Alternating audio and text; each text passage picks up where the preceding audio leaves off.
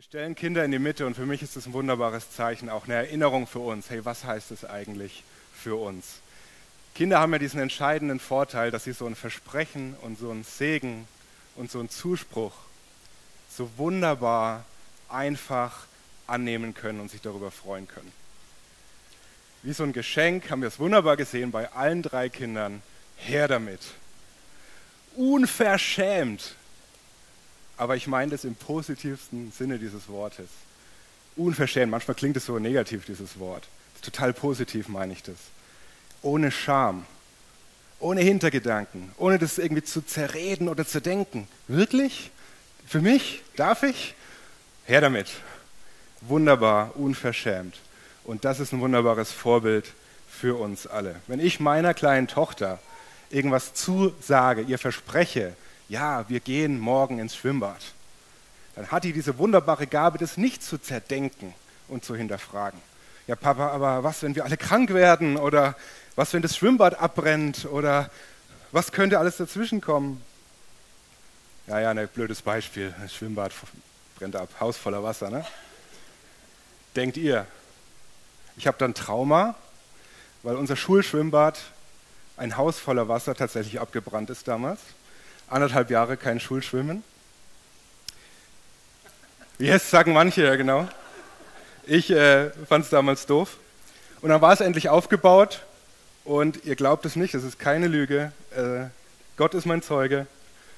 Äh, fünf Wochen ist es, äh, nach der Wiedereröffnung ist es wieder abgebrannt. Unfassbar. Aber das hat überhaupt nichts mit dieser Predigt zu tun zurück zum Thema. Ich wollte nur sagen, man kann alles zerdenken. Ja? Man wird irgendwann erwachsen, man reift, man lernt das Leben kennen, man erfährt plötzlich, hoppla, Schwimmbäder können doch abbrennen.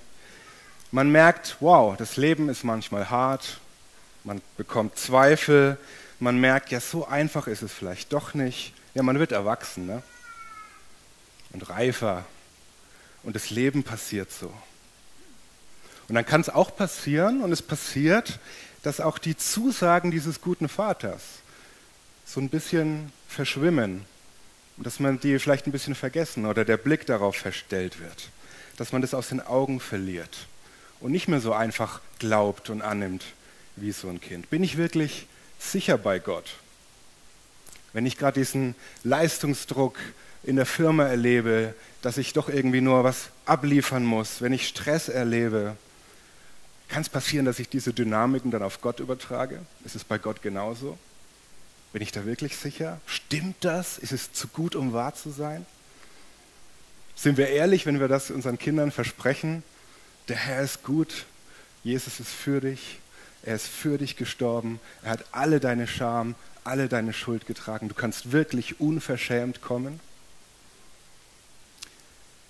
Solche Fragen kommen. Und darum schreibt Johannes seinen ersten Brief. Wir sind letzte Woche ja da reingestartet in diese Serie zum ersten Johannesbrief. Und ich weiß nicht, äh, ob ihr euch darüber schon mal Gedanken gemacht habt. Da gibt es bei den Briefen immer so eine große Frage. Wir haben ja diese sogenannten Gegenbriefe nicht. Wir wissen nicht ganz exakt, ja, warum schreibt jetzt Paulus Johannes so einen Brief? Ja, also wir haben nicht genau den Wortlaut, wir haben nicht den Brief, den er vielleicht bekommen hat oder die Situation, die ihm geschildert wurde. Und da wird immer wunderbar gerätselt. Aber beim ersten Johannesbrief, da ist über Jahrhunderte eigentlich schon ganz klar die Meinung, ganz klar, wir sehen, dass dieser Brief, dass Johannes den wirklich schreibt und sein Herz da ausschüttet, für Menschen, die genau daran zweifeln, wo sie merken, hoppla, da ist irgendwie noch Finsternis in meinem Leben, da ist noch was unfertig, da passt was nicht, da will ich doch eigentlich sagen, ja, ich bin errettet in Jesus, ich glaube an den Jesus und dann kommt irgendwas dazwischen. Vielleicht Zweifel, vielleicht Lebenssituationen oder auch die eigene Frage, hoppla, wenn ich da was erlebe im eigenen Leben, was doch nicht zu den Maßstäben und zur Liebe Gottes passt, bin ich dann vielleicht doch nicht so ganz sicher bei Jesus. Und darum schreibt Johannes diesen leidenschaftlichen Brief, um Menschen auch zu erwidern, ja, in Jesus und dank Jesus darfst du bei Gott in ewiger Gewissheit schon im Hier und Jetzt ruhen und darin in dieser Ruhe reifen. Johannes möchte das leidenschaftlich zusprechen. Und dann passt es auch wieder ganz besonders zu so einer Kindertaufe äh, und Kindersegnung, weil er auch uns und die Leser, die Adressaten seines Briefes als Kinder anspricht. Immer wieder haben wir das in seinem Brief. Zum Beispiel im zweiten Kapitel. Da heißt es, meine lieben Kinder, meine lieben Kinder. Ich schreibe euch diese Dinge, damit ihr nicht sündigt. Und wenn jemand doch eine Sünde begeht, haben wir einen Anwalt, der beim Vater für uns eintritt. Jesus Christus, den Gerechten. Er, der nie etwas Unrechtes getan hat, ist durch seinen Tod zum Sühneopfer für unsere Sünden geworden. Und nicht nur für unsere Sünden, sondern für die der ganzen Welt. Johannes spricht es immer wieder so rein, meine lieben Kinder. Er macht ganz klar, zu denen, denen ich das jetzt sage, auch wenn es nach Ermahnung klingt, auch wenn ich sage, hoppla, schaut doch mal, dass ihr weiterkommt in diesem Glauben, dass ihr nicht stehen bleibt, dass ihr weiter zurennt auf Jesus und lasst es hinter euch, was euch da zurückhält. All das schreibt er immer wieder unter dieser großen Überschrift, meine lieben Kinder. Und er sagt damit, wir gehören zusammen, ihr habt Gemeinschaft mit mir. Ich schreibe das zu Leuten, die mit mir zu Jesus gehören. Das ist für Johannes ganz klar. Auch vielleicht, wenn die, die diesen Brief lesen, ihn bekommen, vielleicht selber am eigenen Glauben gezweifelt haben. Johannes macht ganz eindeutig, ich zweifle nicht an eurem Glauben. Ich spreche euch das zu. Ihr seid mit mir Kinder dieses Gottes. Ihr gehört zu dieser Familie. Meine lieben Kinder. Und dann wird er noch tiefer. Dann geht es noch mehr darum, dass er immer wieder die Anrede auch wechselt. Und dann schreibt er, statt Kinder schreibt er Geliebte. Geliebte, ich schreibe euch. Geliebte. Nicht Liebe, sondern Geliebte. Auch da wieder dieser Zuspruch für alle Griechisch-Freaks. Heißt es Agapetoi, Geliebte. Das heißt, ihr wisst schon, das ist diese Liebe, die immer für Gott verwandt wird. Diese selbstlose, schenkende Liebe Gottes. Mit dieser von Gottes Liebe her Geliebten redet er uns und die Leser damals an. Ihr von Gott Geliebte. Und dann ist Johannes in seinem Brief aber auch so wunderbar ehrlich und realistisch. Ja, reifer werden in Jesus, reifer werden in der Nachfolge, reifer werden als Christ. Das heißt, wir sind von Jesus befreit von Sünde. Das ist der Startschuss. Aber Johannes weiß auch, in diesem Leben, da werden wir scheitern. Da werden wir Vergebung weiterhin brauchen, weil wir an unseren eigenen Maßstäben scheitern, an den Maßstäben anderer, aber vor allem auch an Gottes Maßstäben. Später in diesem Brief kommt diese wunderbare, bekannte Stelle, wo dieser Höhepunkt eigentlich, wo Johannes schreibt, Gott ist Liebe diese wunderbare, ganz direkte und einfache und klare Beschreibung Gottes. Gott ist Liebe. Und das ist auch der Maßstab von seinem Himmelreich, seiner neuen Welt, zu der er uns teilgemacht hat. Und wenn das der Maßstab ist, diese absolut perfekte, reine Liebe, wow, dann merke ich schon manchmal, komme ich da jemals ran? Und wenn ich solche Dinge erlebe, die mich da getrennt haben, die dazwischen gekommen sind zwischen mich und Jesus, dann habe ich Jesus, sagt Johannes. Dann hast du diesen Anwalt. Dann haben wir seine Gnade, die er uns schenkte, als er sein Leben am Kreuz für unseres eingetauscht hat.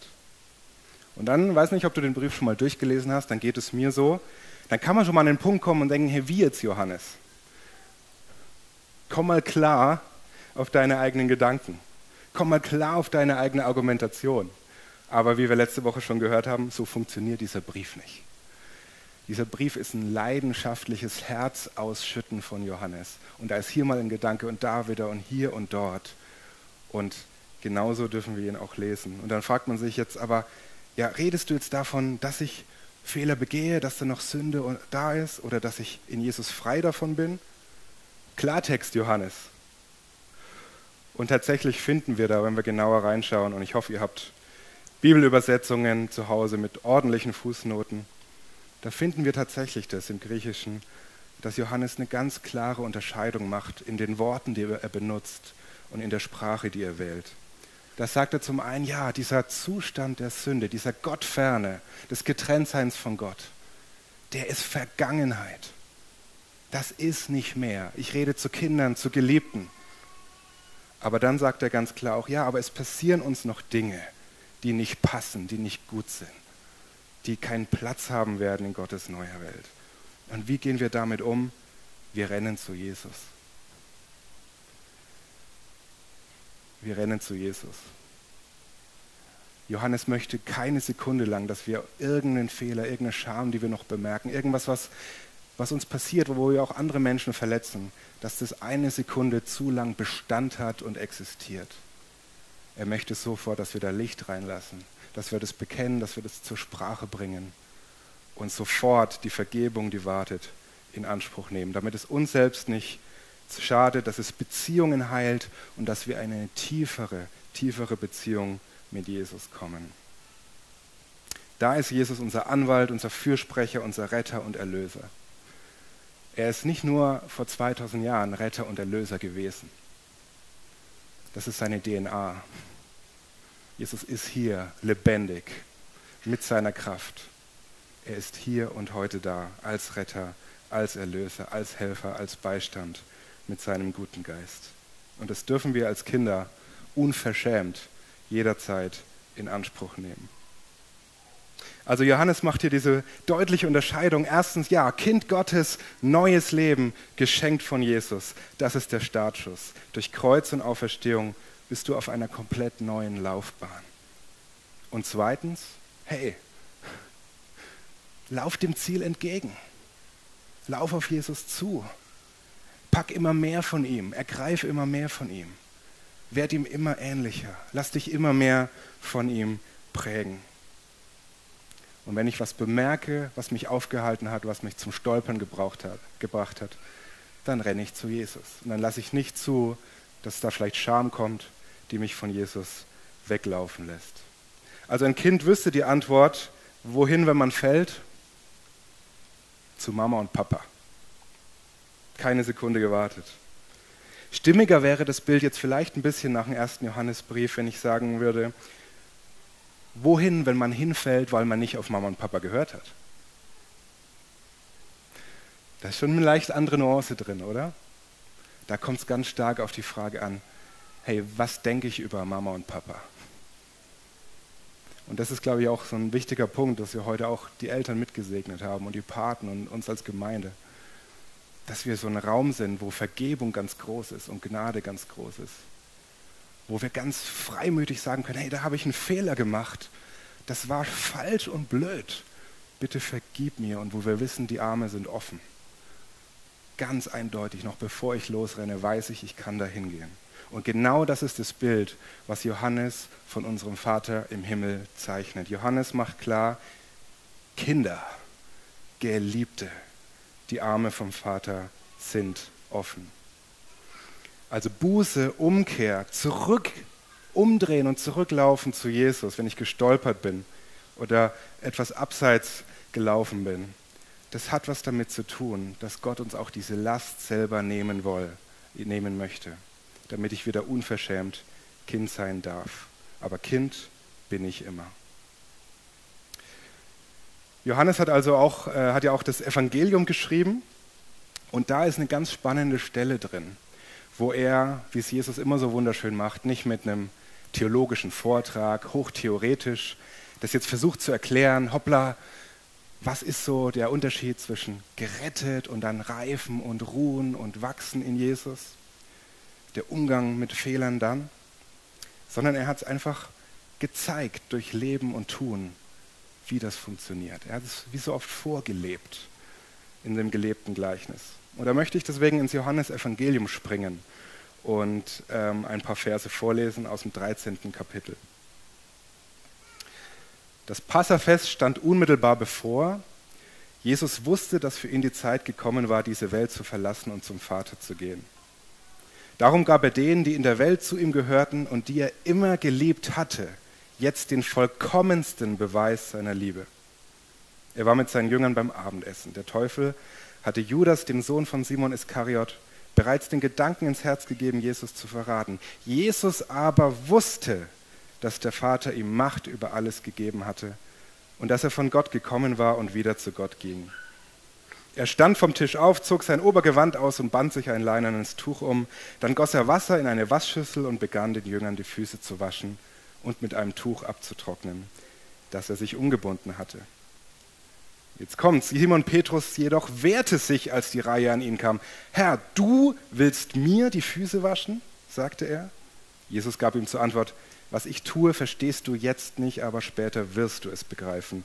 Nie und nimmer wäschst du mir die Füße, erklärte Petrus. Jesus entgegnete, wenn ich sie dir nicht wasche, hast du keine Gemeinschaft mit mir. Und da rief Simon Petrus, Herr, dann wasche mir nicht nur die Füße, wasche mir auch die Hände und den Kopf.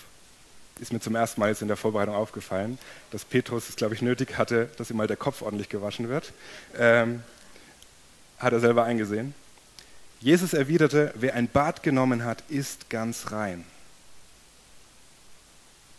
Er braucht sich später nur noch die Füße zu waschen.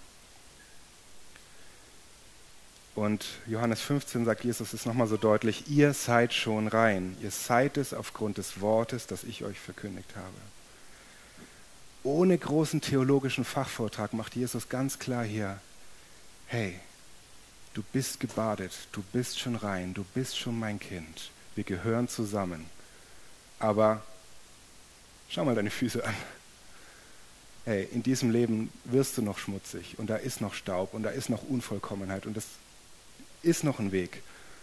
Aber ich bin da und ich wasche dir deine Füße. Komm zu mir und lass dir die Füße waschen. Reifen in der Nachfolge bedeutet nicht, dass alles schon perfekt ist. Aber man kann da als Christ in eine kleine Falle laufen. Vielleicht ist dir es auch schon mal aufgefallen. Mir jedenfalls ganz sehr. Als ich ohne Jesus unterwegs war, da war mir das doch völlig egal, ob meine Füße dreckig sind oder nicht. Das ist jetzt ein Bild, ihr wisst es, oder?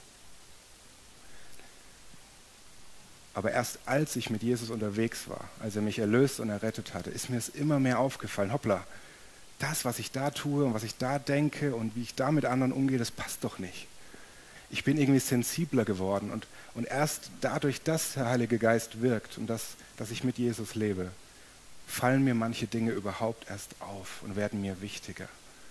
Und das bedeutet, das ist kein Zeichen von Verurteilung oder Verdammnis, sondern im Gegenteil, das ist ein wunderbares Symptom dafür, dass der Heilige Geist an dir und mir arbeitet, dass Jesus uns an die Hand nimmt und wir gemeinsam auf die Ewigkeit zulaufen. Was Gott uns in Jesus schenkt, ist eine absolute Gewissheit. Und diese Gewissheit, sagt Johannes hier, die bringt wahre Freude, Freiheit und Gemeinschaft. Als Jesus für dich und mich am Kreuz gestorben ist, wir haben das gerade über Ostern gefeiert, Karfreitag und Ostern, dann ruft er, es ist vollbracht. Im, Im, Griechischen ist es ein Wort, der Lestai, da steckt auch dieser Gedanke von Telos drin, von Ziel und von Sinn. Das heißt, das Leben hat ab sofort eine ganz neue Orientierung, Sinn und Bedeutung. Und das ist für, für so eine Kindersegnung diese wunderbare Perspektive, finde ich, zu sehen, ja, dieses Leben, es hat jetzt schon Wert und Würde und Sinn und Bedeutung, die wir noch gar nicht erahnen und erfassen können. Und das gilt für dich und mich ganz genauso. Das Ziel ist klar das Ziel und das Sinn unseres Lebens ist in Jesus geklärt. Die wichtigste Frage unseres Lebens. Und der schenkt eine unfassbare Freiheit und Freude für alles andere im Leben. Johannes schreibt, drückt es so aus in seinem Brief, Kapitel 5, Vers 4, alles, was aus Gott geboren ist, überwindet die Welt. Und unser Glaube ist der Sieg, der die Welt überwunden hat. Das ist diese große Motivation von Johannes, uns das so einzuhämmern durch diesen Brief. Hey, ihr habt die Gewissheit in Jesus. Werft dieses Geschenk nicht wieder weg. Diese Freiheit, diese Freude. Ich schreibe diesen Brief, sagt er ganz am Anfang, vierter Vers. Das schreiben wir, damit eure Freude vollkommen sei. Und dann schreibt er weiter, das schreiben wir, damit ihr nicht sündigt. Das schreiben wir, damit ihr Gemeinschaft mit uns habt. Und dann kann man denken, sind es jetzt tausend verschiedene Themen? Nee, es ist alles ein Thema. Alles bedeutet, in Jesus zu sein, zu Jesus zu gehören und sicher zu sein. Das ist alles ein Gedanke. Für mich bedeutet es eine ganz große Freiheit auch von Angst und Sorge, diese Perspektive zu wissen, mein Leben wird nicht mehr scheitern, komme was wolle. Mein Leben wird nicht mehr scheitern, weil die wichtigste Frage in Jesus klar ist. Auch das ein wunderbarer Zuspruch für unsere Kinder. Dieses Leben kann nicht scheitern. Johannes drückt es so aus, Kapitel 5, Vers 13. Wer den Sohn hat, der hat das Leben. Wer den Sohn Gottes nicht hat, der hat das Leben nicht. Dies habe ich euch geschrieben, die ihr glaubt an den Namen des Sohnes Gottes, damit ihr wisst, dass ihr ewiges Leben habt und damit ihr auch weiterhin an den Namen des Sohnes Gottes glaubt. Damit ihr wisst, dass ihr in Jesus ewiges Leben habt. Damit ihr wisst, dass ihr in Jesus ewiges Leben habt. Das ist der wunderbare Zuspruch und die großartige Wahrheit, die Menschen immer wieder packt und mich immer wieder packt und ich aber immer wieder diese Erinnerung auch brauche. Und manchmal nicht nur die Erinnerung, sondern manchmal vielleicht auch ein bisschen den Blick über den Tellerrand. Gerade wenn ich zum Beispiel mit äh, Andersgläubigen rede, Muslimen und so weiter, und dann an den Punkt komme zu sagen, hey, in Jesus haben die Zweifel ein Ende und die Unsicherheit ein Ende. Da muss ich nicht bis zum Sterbebett warten und dann hoffen, dass ich auf einen gnädigen Gott treffe, der halbwegs ein paar Augen zudrückt für mich, sondern in Christus, durch den Glauben und das, was er am Kreuz getan hat, habe ich schon im Hier und Jetzt Gewissheit für die Ewigkeit, ewiges Leben, Heilsgewissheit. Er hat uns gesalbt, er hat uns gebadet, er wäscht uns die Füße. Das ist dieses Herz von Johannes, wo er wohl an Leute schreibt, die diese Erinnerung brauchen, immer und immer wieder. Und ich glaube, das könnten wir sein. Ich, wenn ich in mein eigenes Leben schaue, bin da auf jeden Fall mit gemeint. Und dann lade ich nochmal dazu ein, diesen Brief nochmal so zu lesen, wie da einer mit einer leidenschaftlichen Unruhe durchs Zimmer läuft und vielleicht diesen Brief diktiert. Und dann an Leute denkt und denkt, wow, die haben doch Jesus. Warum lassen die sich immer wieder irgendwie ablenken und verurteilen? Ich muss denen was schreiben. Und dann geht es schon so los, dass er sagt, hey, wir haben es gesehen, wir haben es gehört, wir haben es angetastet, wir haben es gesehen, ich war dabei. Ich schreibe euch das jetzt, glaubt mir doch. Ich habe diesen Jesus, das ewige Leben, für euch äh, gebracht. Verliert das nicht aus den Augen, bleibt doch in ihm. Oder um es mit Petrus zu sagen, Herr, wohin sonst sollten wir gehen? Du hast Worte des ewigen Lebens. Und dann schreibt er diesen Brief und kommt von 100 Gedanken in 1000 Gedanken, aber immer mit diesem einen Herz. Haltet fest an dieser Gewissheit, an diesem einmaligen Geschenk. Und dann ist er eigentlich schon an einem netten Schluss angekommen. Dann hat er von Jesus geschwärmt als dem wahren Gott und dem ewigen Leben, dem großen Geschenk. Und dann müsste man ihm meinen, so, jetzt ist ein wunderbarer Schlusspunkt. Ich habe im äh, letzten Theo-Abend auch diese Frage gestellt, wie würdet ihr denn so einen Brief beenden? Man kennt ja die Briefenden im Neuen Testament. Die Gnade sei mit euch allen oder grüßt mir noch den und den und den, wenn ihr in der Stadt seid. Johannes macht es ganz anders. Er schwärmt von Jesus, dem wahren Gott, dem, dem Schenker des Lebens. Und dann so kurz vorm Ende kommt ihm, glaube ich, nochmal so ein Gedanke und er haut nochmal raus, Kinder, hütet euch vor den Götzen. Amen.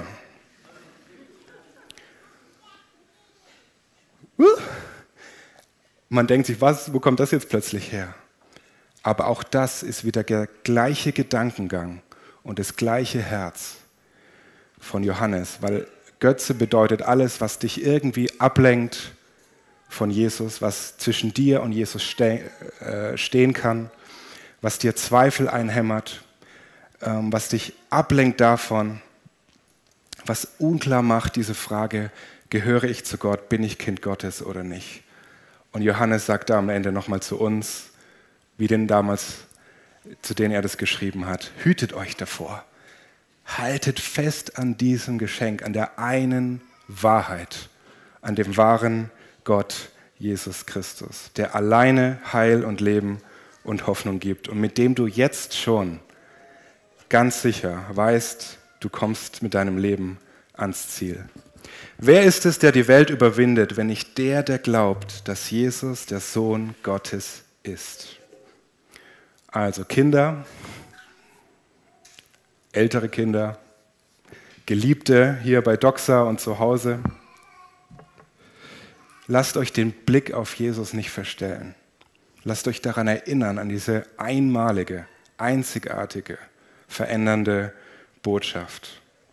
Nicht durch eigene Schwächen, nicht durch eigene Fehler, nicht durch irgendeinen weltlichen Leistungsdruck oder irgendwas, was scheinbar unsere Identität ausmacht, was manchmal so krass riesig werden kann. Oder wenn eigene Zweifel aufkommen. Bei jedem von uns sehen die Herausforderungen anders aus. Aber für alle von uns gilt das, was Johannes hier schreibt im dritten Kapitel. Wir wissen, dass wir auf der Seite der Wahrheit stehen. Zudem können wir damit unser Herz vor Gott zur Ruhe bringen. Denn wann immer unser Gewissen uns anklagt, dürfen wir wissen, Gott in seiner Größe ist barmherziger als unser eigenes Herz und ihm ist nichts verborgen. Wann immer unser Gewissen uns anklagt, dürfen wir wissen, Gott in seiner Größe ist barmherziger als unser eigenes Herz und ihm ist nichts verborgen.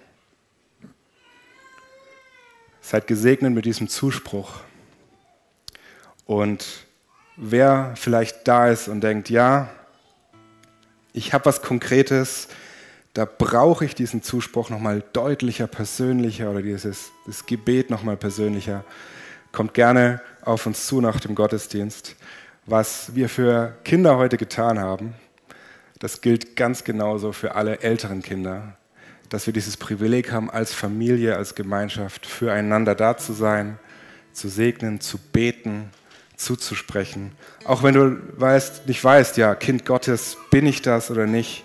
Jesus spricht eindeutig zu, ähm, auch von Johannes überliefert. All die ihn aufnahmen, alle, die Jesus aufnahmen, denen gab er das Recht, Kinder Gottes zu werden. Und wenn das ein Punkt, ein Schritt für dich ist, dann ja, sprich auch da uns an, sag, hey, ich, ich, will, ich will Jesus annehmen. Betet füreinander, segnet einander auch in den Gemeinschaftsgruppen, wo wir in dieser Serie zusammenstehen. Und lasst uns das, was, Jesus, was Johannes auch betont, leben, diese Gemeinschaft, zu der uns Jesus zusammengestellt hat. Also herzliche Einladung dazu und herzliche Einladung jetzt an uns alle, vielleicht gemeinsam mal aufzustehen für das Lied, das jetzt folgt, wo wir nochmal das Lied singen wollen, Goodness of God, um uns daran zu erinnern, wer da eigentlich ruft und, und wer da mit uns geht und wer da immer wieder auf uns wartet, nämlich der gute Gott, der die Liebe ist. Und reagiert gerne darauf, was ihr, was ihr gehört habt, was der Herr zu euch gesprochen hat, vielleicht mit den Worten von diesem Lied oder nutzt diese Gebetszeit und diese Musikzeit jetzt einfach äh, für eigene Gedanken und eigene Gebete. Amen.